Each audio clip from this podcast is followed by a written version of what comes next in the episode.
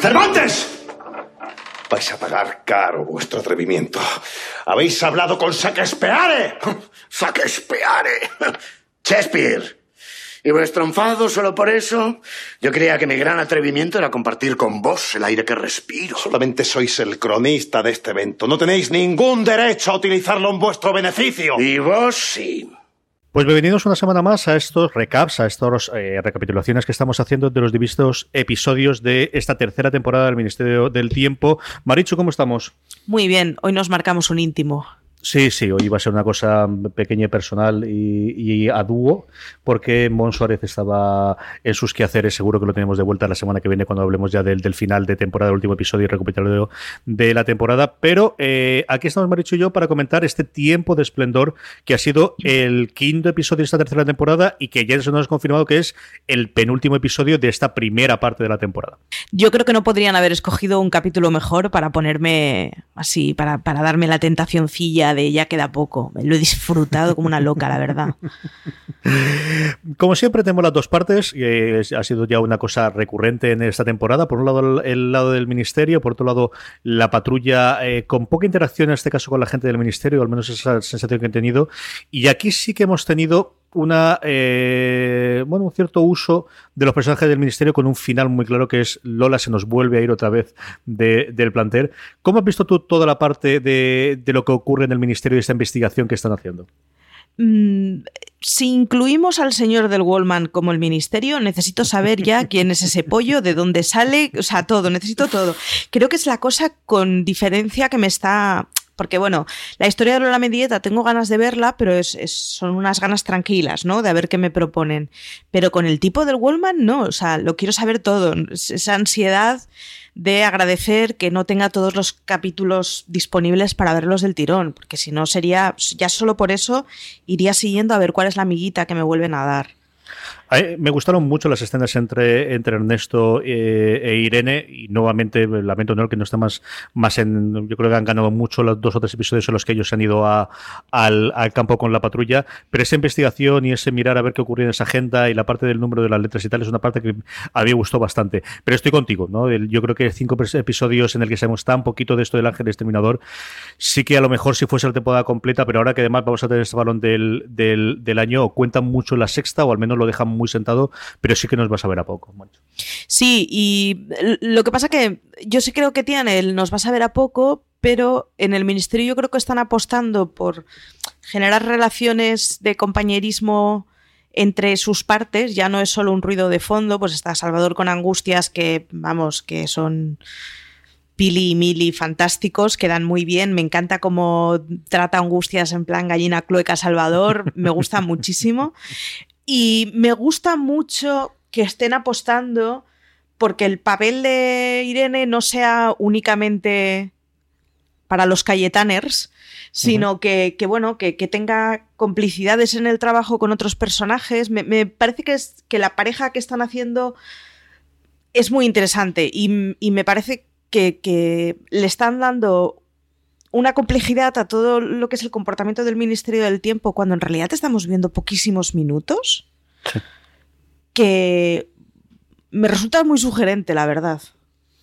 Sí, es que, yo creo que es la temporada, o, a lo mejor antes no hablaba, no hacía un, recap después de cada episodio, no lo tenía tan claro, pero ahora cuando ya hemos hecho cinco, cuatro realmente, ¿no? Pero al final pensando, e incluso en el que no grabamos por culpa mía, he pensado, eh, piensas en podcast, es una cosa que me ocurre mucho cuando veo los episodios eh, y sé que voy a hacer un review, que voy a hacer un recap de ellos, pensar en estructura, tener tan clara esa estructura y los porcentajes de tiempo de cómo yo creo que puede ir, a lo mejor luego con el metraje es menos, pero yo siempre tengo la sensación de ser, si no un 90-10, sino un 80-20 entre lo que ocurre en la patrulla y lo que ocurre en el ministerio por otro lado, cuando al final tienes seis o siete personajes principales y realmente son tres los que llevan todo el peso de la serie. Sí, y sin embargo es, un, un 20 o un 10% del que luego al final es como del que hablamos más en arcos transversales siempre.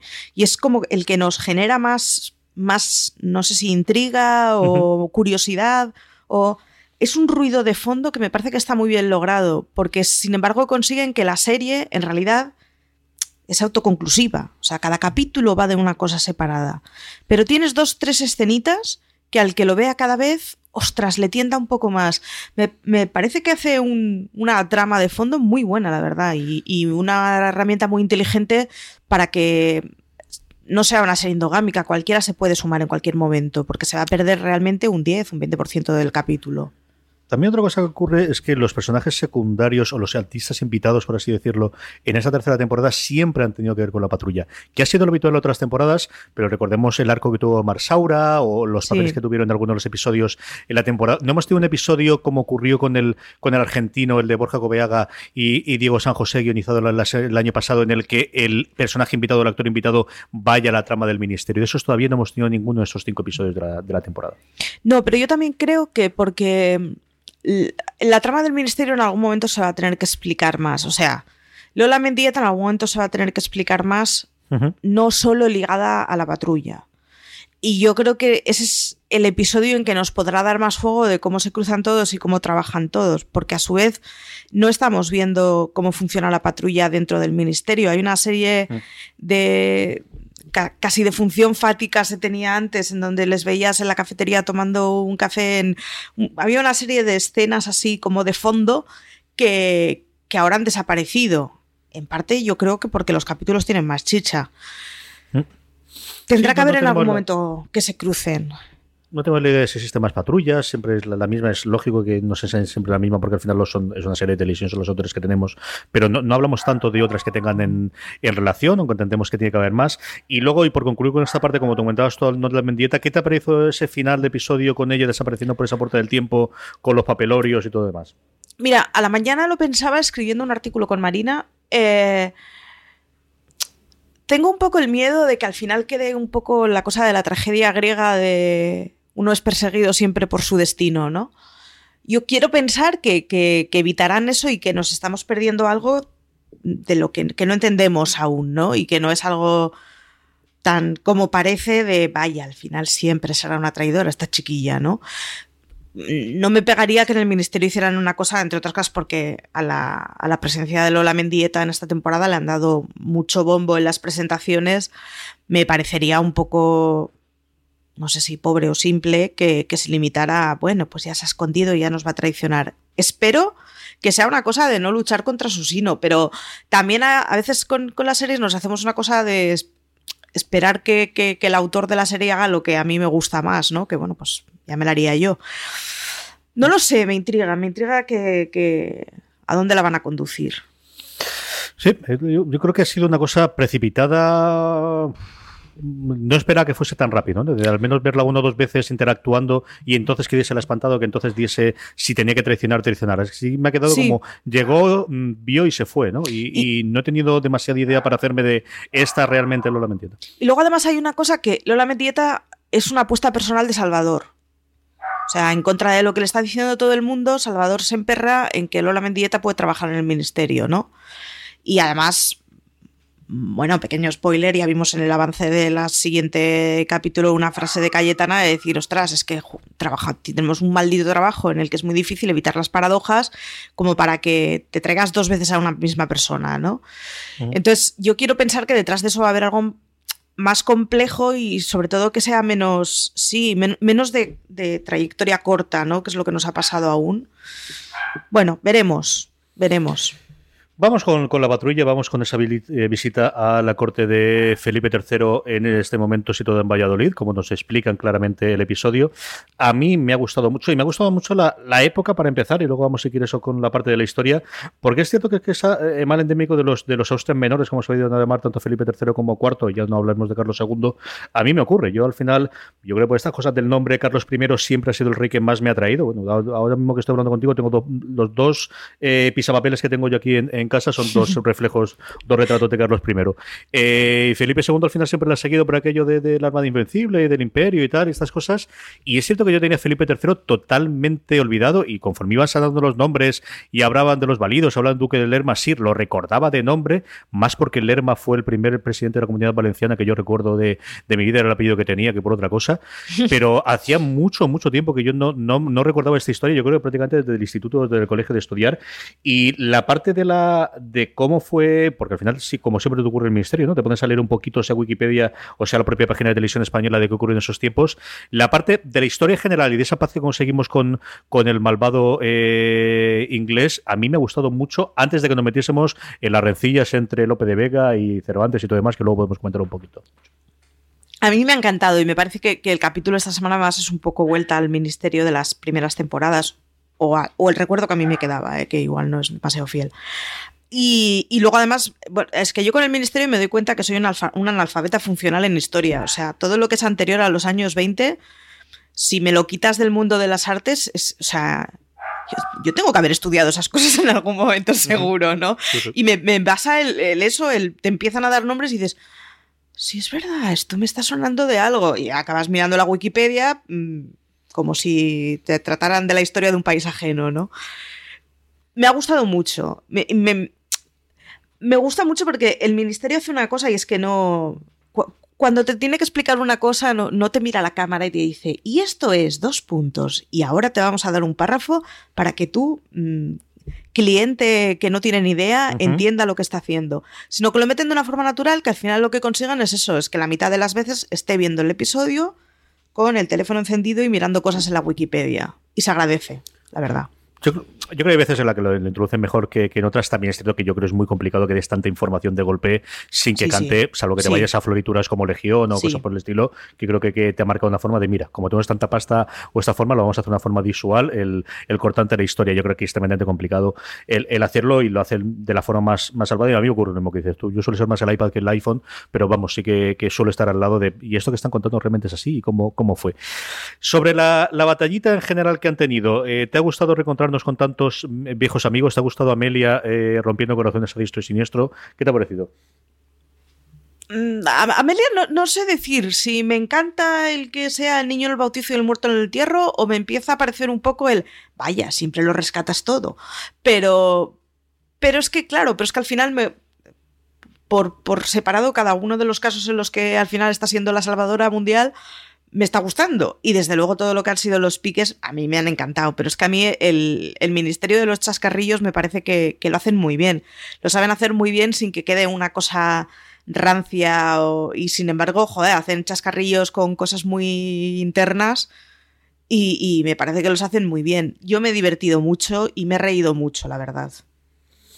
Yo me ha parecido muy entretenida la, historia, relativamente simple, que al final no es una cosa que diga ser la más elaborada que han tenido, ni, ni, ni la que más me ha llegado al, fondo del corazón o la más emocionante, pero sí que creo que es un, muy, un episodio muy bien hecho, ¿no? Y creo que la parte de la reina está muy bien llevada y es una cosa que habitualmente no se cuenta eh, o que no tendríamos tanta preponderancia en este tipo de, episodios y creo que esa parte está muy bien llevada.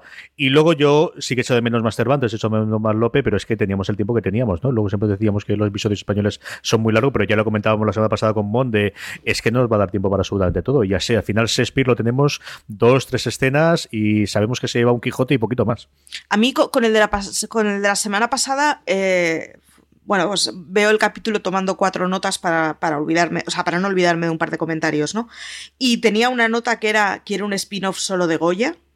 Y esta semana me ha pasado un poco lo mismo, el, quiero, yo quiero ver más cosas del comportamiento de Shakespeare y Cervantes, quiero ver más cosas de, Cervantes y Lope, quiero ver muchísimo más de la reina.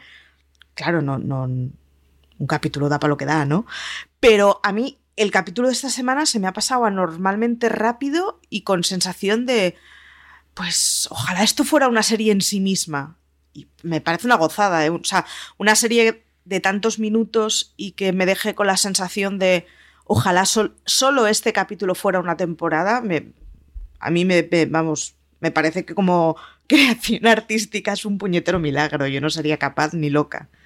Sí, yo creo que es el episodio en que más sensación he tenido de. Y esta conversación me gustaría tres veces, cuatro veces más. Es decir, es que las escenas del, en el bar con los ingleses, mira que tuvimos dos o tres, pero me parecieron muy divertidas todas. Digo, un par más no hubiesen sobrado. Y evidentemente, cualquier combinación entre los distintos literatos de, la Edad de Oro, pues más todavía. Y luego, eso sin comparar y sin pensar en, que me quedé sin mi escena que yo esperaba entre el Duque de Lerma y, e Irene, de tener las dos hermanos Guillén Cuervo compartiendo pantalla, que no es una cosa que yo descarte que la segunda parte de la temporada tengamos. ¿eh? Ya, yo eh, tengo que, por cierto, tengo que apuntillar, eh, me, levanto el sombrero una vez más por la referencia al cocinero Motiño. Aprovecho para recomendaros el, recetario y que le echéis un ojo y que busquéis un poco. Y, me daba cuenta con esto que, claro, yo, yo, me doy cuenta con las cosas de cocina, pues, pues por, por filias propias, ¿no?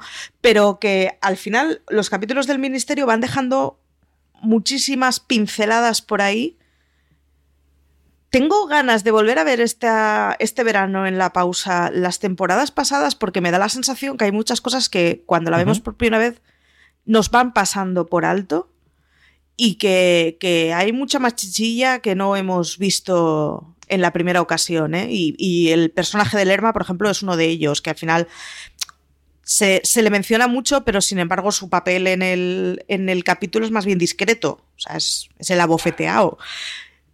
Y, ostras, pues eso, hubiera sido muy guay un poquito más de cancha, hubiera sido...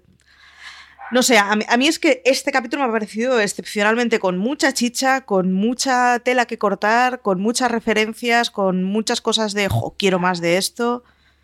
Yo, excluyendo el de Hitchcock, que me parece que solo visualmente es la repera, a mí este es el que más me ha gustado hasta el momento de la tercera, sin duda, vamos. Yo me acuerdo mucho de ti con el libro del cocinero. Muchísimo. muchísimo, eh, ¿Alguna cosa antes de, terminar, me he dicho que quieras comentar? Y recomendamos eso sí ahora, en cuanto terminemos el artículo que con Marina de recopilatorio de toda la temporada, de lo que nos ha dado de sí la temporada en foreseries.com para que la gente pudiera leerlo. Yo no, como única cosa es... Em, a ver qué, qué, oyentes están dispuestos a hacerlo un poco lo que voy a hacer yo, que es volverme a ver lo que ha pasado con la aplicación de Dive Allow, porque mientras lo veo es verdad que no, bueno, pues que no me quiero distraer, pero las veces que le he echado dos ojos me parece un complemento muy, muy bueno y al que al menos yo le estoy echando poco jugo. Pues sí, la verdad es que es una cosa que podríamos hablar y comentar. Ya sabéis que nos podéis escribir a info.foradeseries.com. Si estáis, por ejemplo, si no sois en iVox, que podéis dejar el comentario en el mismo lugar del, programa y por cualquier otro de los medios por las redes sociales. Eh, decidnos si estáis dispuestos a hacer, como dice Marichu, eh, volver a ver la serie durante este verano. Yo creo que es algo que podríamos hacer juntos todos y que podría quedar muy chulo. Háblanos antes de terminar. Bueno, además, espera, pongo la falca. Eh, en el club de fuera de series hay un hilo específico para el Ministerio del Tiempo, o sea que igual lo podemos hacer esto en comunidad como empezaron, no sé si han seguido haciendo los fanáticos de, de, Francis y del Papa. Así que se puede, ya, ya, le echaremos un ojillo y a ver si este verano en el club hacemos alguna cosilla así, volviendo a verlo entre todos. Sí, yo creo que podemos hablarlo fuera de, micro y la semana que viene cuando tengamos el último lo comentamos. Comenta un poquito el artículo que habéis hecho Marina y tú, que es posible eh, cuando esto esté colgado, yo creo que ya lo tendréis disponibles en foreseries.com comentando lo que ha habido de sí esta, la, temporada hasta ahora. Pues nos hemos juntado, Marina se suele encargar de hacer el recap escrito al día siguiente de la emisión del capítulo, creo que lo publica siempre.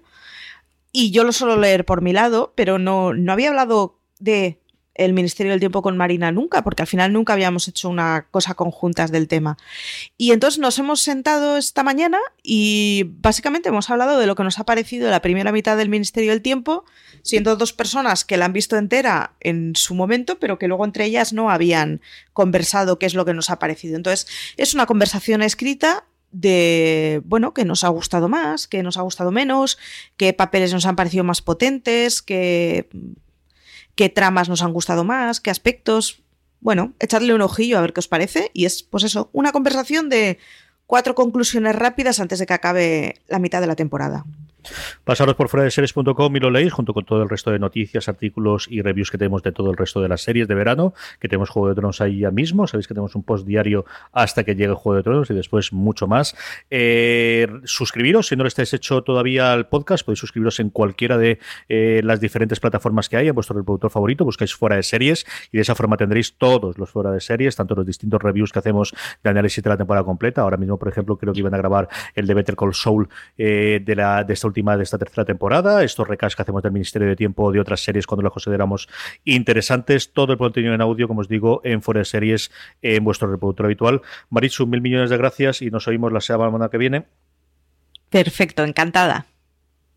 Y a todos vosotros, la semana que viene volvemos, estaremos Marichu, estaré yo, estará Monsuárez si no ocurre nada, para comentar el sexto y último episodio de esta primera parte de la tercera temporada del Ministerio del Tiempo. Un abrazo a todos y recordad, tened muchísimo cuidado y fuera. Yo soy el Fénix de las letras. El elegido por la corona para homenajear a nuestros invitados. Ave Fénix. Más bien pollo refrito con ajo de tanto como repetís. Mal no sabrá el pollo cuando lleno todos los teatros. Escribís lo que la gente quiere oír, no lo que deben saber. Cuando pasen los siglos, yo seré el símbolo de este tiempo y a vos ni os recordarán. me río de eso. Y de paso, me río de vos. Vais a tragaros esa risotada. Os lo dice alguien que luchó en la grande y felicísima armada. Defendemos.